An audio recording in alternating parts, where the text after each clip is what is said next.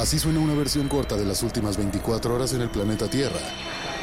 La conversación del mundo, aquí, en el Brief, con arroba el Che Arturo.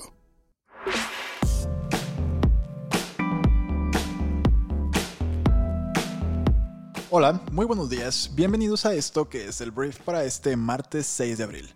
Yo soy Arturo Salazar, tu anfitrión y uno de los fundadores de Briefy, y vamos a empezar a escuchar un resumen con las noticias más importantes para esta mañana. Empecemos hablando de Andrés Manuel López Obrador, porque el día de ayer Andrés Manuel llamó la atención de los medios en México porque afirmó que todavía no se va a vacunar en contra del COVID-19. En su conferencia matutina, el presidente de México dijo que tomó esta decisión tras pedir la opinión de diversos médicos y realizarse estudios demostrando que tiene anticuerpos.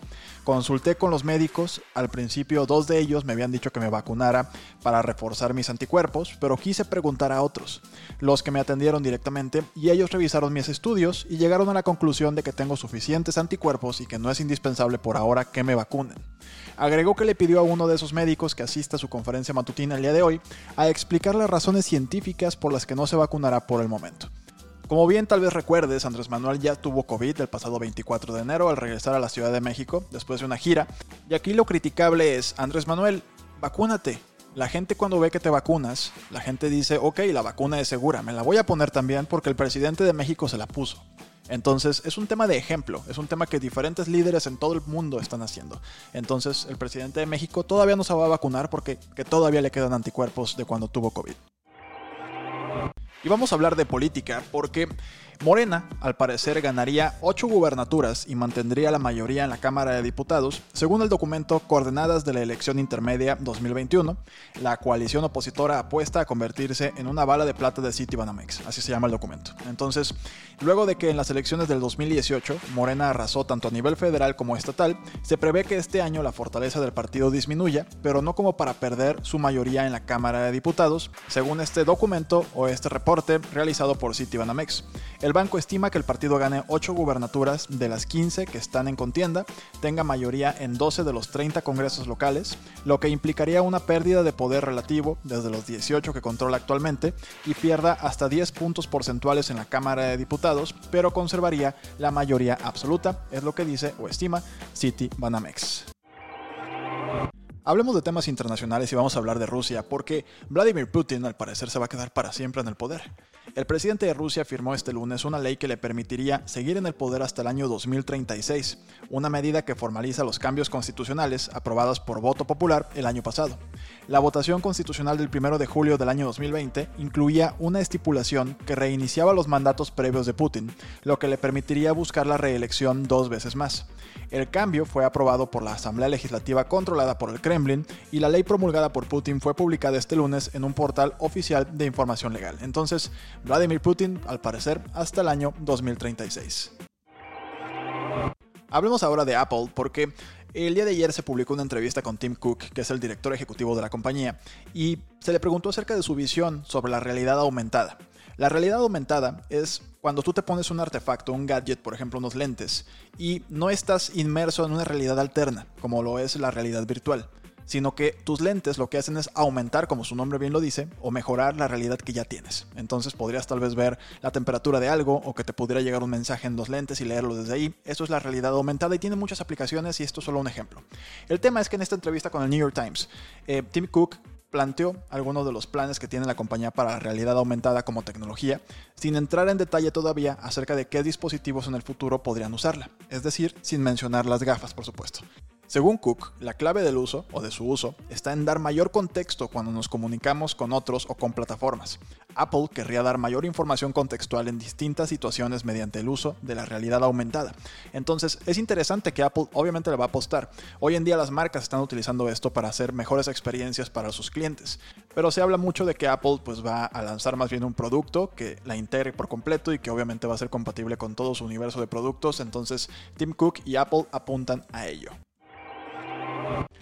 Hablemos de Amazon, porque el día de ayer la Junta Nacional de Relaciones Laborales determinó que el gigante del comercio electrónico actuó ilegalmente al despedir a dos empleados durante el año pasado como represalia por sus críticas a la empresa, por lo que informó el New York Times este lunes, poniendo un énfasis adicional en el manejo de los problemas laborales por parte del gigante del comercio electrónico, el cual enfrenta un voto sindical en Alabama, de hecho, para definir si van a formar este sindicato, lo cual podría ser un antes y un después en la forma en la que se organizan a nivel mundial los trabajadores de Amazon. Y también hay un chisme, bueno, no es un chisme, es un, es, es un pleito entre un representante estadounidense y Amazon, en el cual se le acusó a la empresa de que no permitir ni siquiera a sus colaboradores que vayan al baño cuando están entregando productos. Entonces, bueno.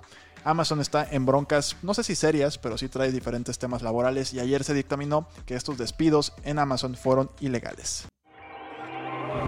Vamos a hablar de una persona muy muy desagradable que es Harvey Weinstein, porque los abogados del deshonrado productor de cine estadounidense Harvey Weinstein han presentado una apelación contra su condena por violación y agresión sexual.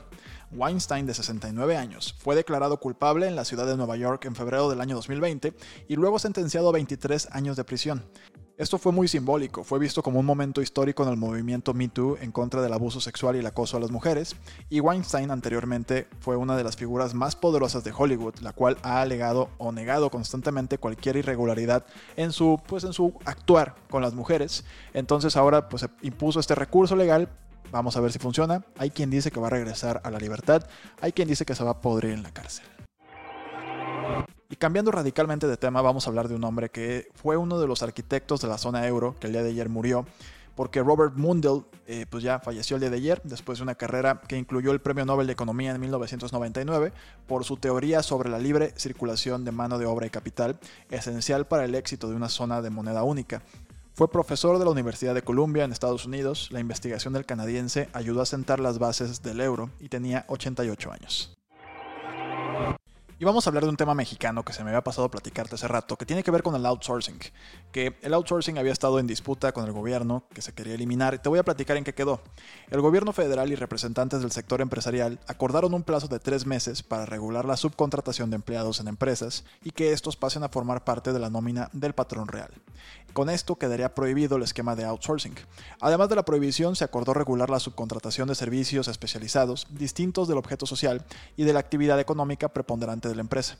Las empresas deberán registrarse ante la STPS para crear un padrón público de las empresas de subcontratación de servicios y obras especializadas. Sobre el reparto de utilidades, el gobierno y la iniciativa privada acordaron dos modalidades para el cálculo del reparto, con lo que se elimina la discrecionalidad y se lograría un incremento del 156% en el monto del reparto de utilidades a los trabajadores, señaló el gobierno en un comunicado.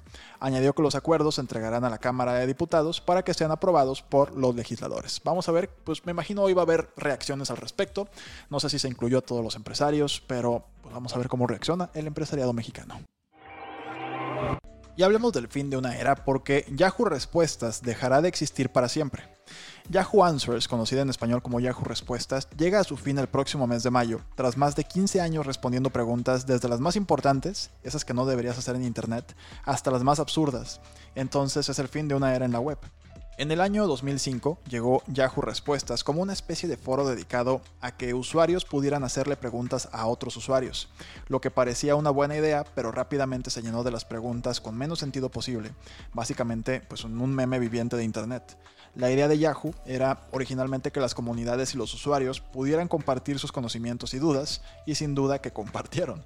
Entonces el próximo 20 de abril Yahoo respuestas inhabilitará la posibilidad de realizar preguntas, solo pudiendo leer las dudas y respuestas ya publicadas, y a partir del 4 de mayo la plataforma cerrará para siempre.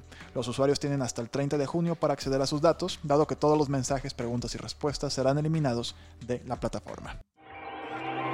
Muy bien, esta fue la conversación del mundo para este martes. Espero que te genere mucho valor. Recuerda que puedes descargar nuestra aplicación móvil y leer gratis las 10 noticias más importantes del día que publicamos todos los días en la plataforma. Entonces, gracias por estar aquí. Nos escuchamos el día de mañana en la siguiente edición de esto que es el Brief. Yo soy Arturo. Adiós.